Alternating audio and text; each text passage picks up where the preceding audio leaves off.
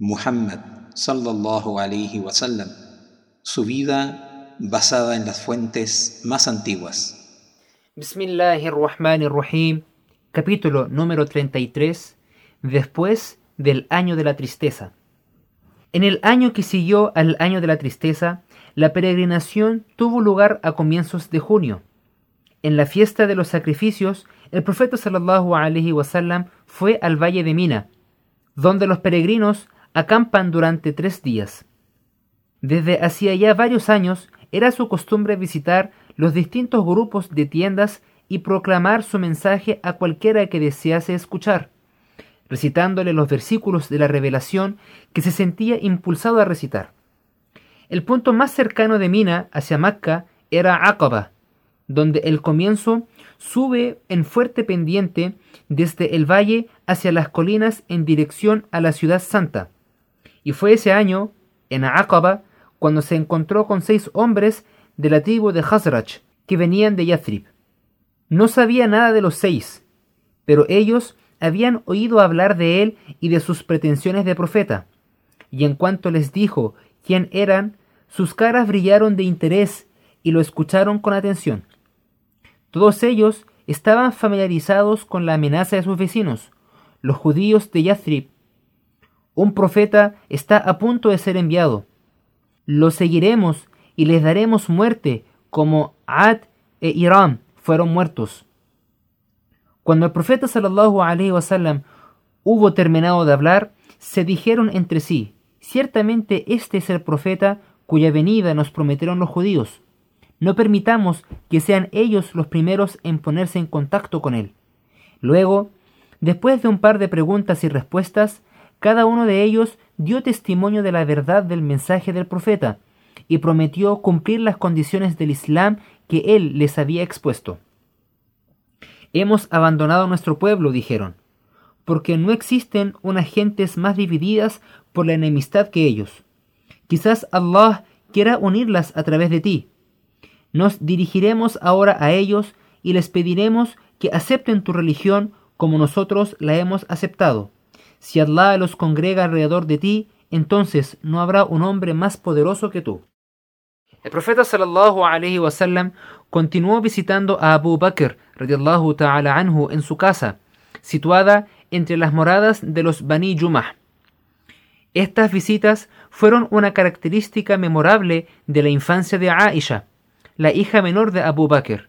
Ella no podía recordar un tiempo en que sus padres no hubiesen sido musulmanes y en que el profeta sallallahu alaihi wasallam no los visitase a diario.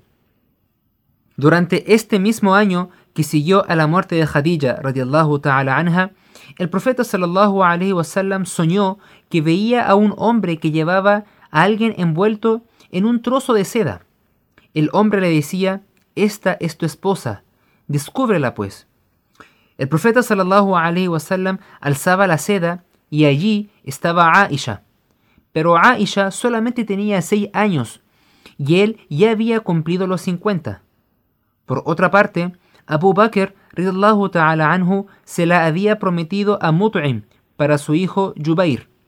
El profeta sallallahu alaihi wasallam simplemente dijo, si esto procede de Allah, él hará que suceda. Algunas noches después, vio en el sueño un ángel que portaba el mismo fardo de seda, y esta vez era él quien le decía al ángel, muéstrame. El ángel levantó la seda y allí de nuevo estaba Aisha. Y nuevamente el profeta sallallahu alaihi wasallam dijo, si esto procede de Allah, él hará que suceda.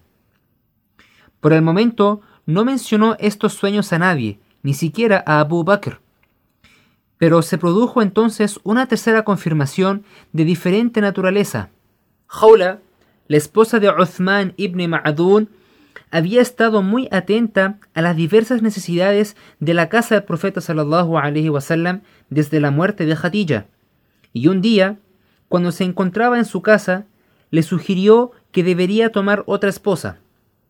Cuando él le preguntó a quién debía esposar, ella le respondió o a Aisha, la hija de Abu Bakr, o a Sauda, la hija de Zamah. Sauda, la prima y cuñada de Suhail, estaba por aquel tiempo viuda y tenía unos 30 años. Su primer marido, Sakran, el hermano de Suhail, la había llevado consigo a Abisinia y habían sido de los primeros en regresar a Macca. Sakran había fallecido poco después de su retorno.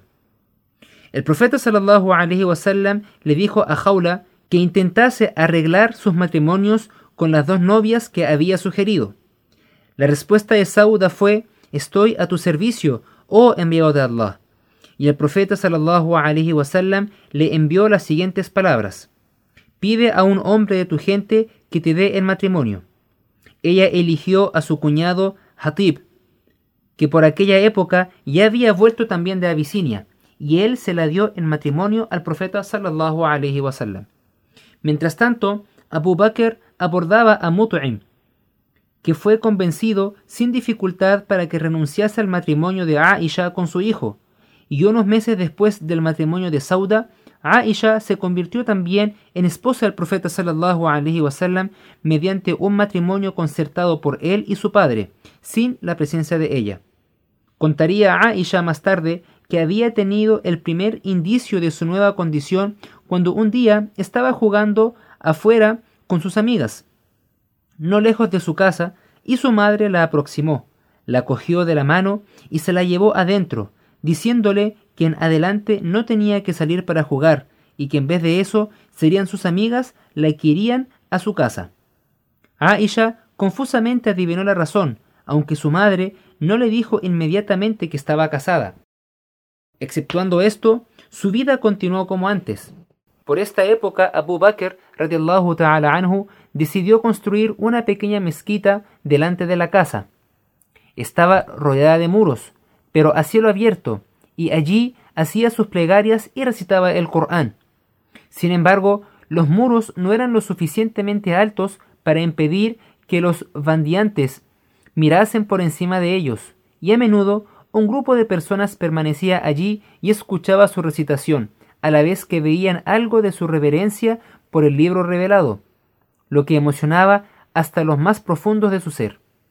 Umayya temió entonces que aumentase todavía más el número de los conversos de Abu Bakr, y, a instancia suya, los jefes de Quraysh enviaron una delegación a Ibn al-Dughunna, recordándole lo que ellos habían dicho al principio acerca de su protección y señalando que los muros de la mezquita de Abu Bakr no bastaban para hacer la parte de su casa. Si desea adorar a su Señor en la intimidad, que lo haga, dijeron. Pero si necesita hacerlo abiertamente, entonces mándale que te absuelva de la protección que le debes. Sin embargo, Abu Bakr se negó a abandonar su mezquita y absolvió formalmente a Ibn al-Dughunna de su pacto diciendo, me contento con la protección de Allah. Fue ese mismo día cuando el profeta sallallahu alaihi wasallam anunció a él y a otros de los compañeros, se me ha mostrado el lugar de su emigración. Vi una tierra bien regada, rica en palmeras con dátiles, entre dos extensiones de piedras negras.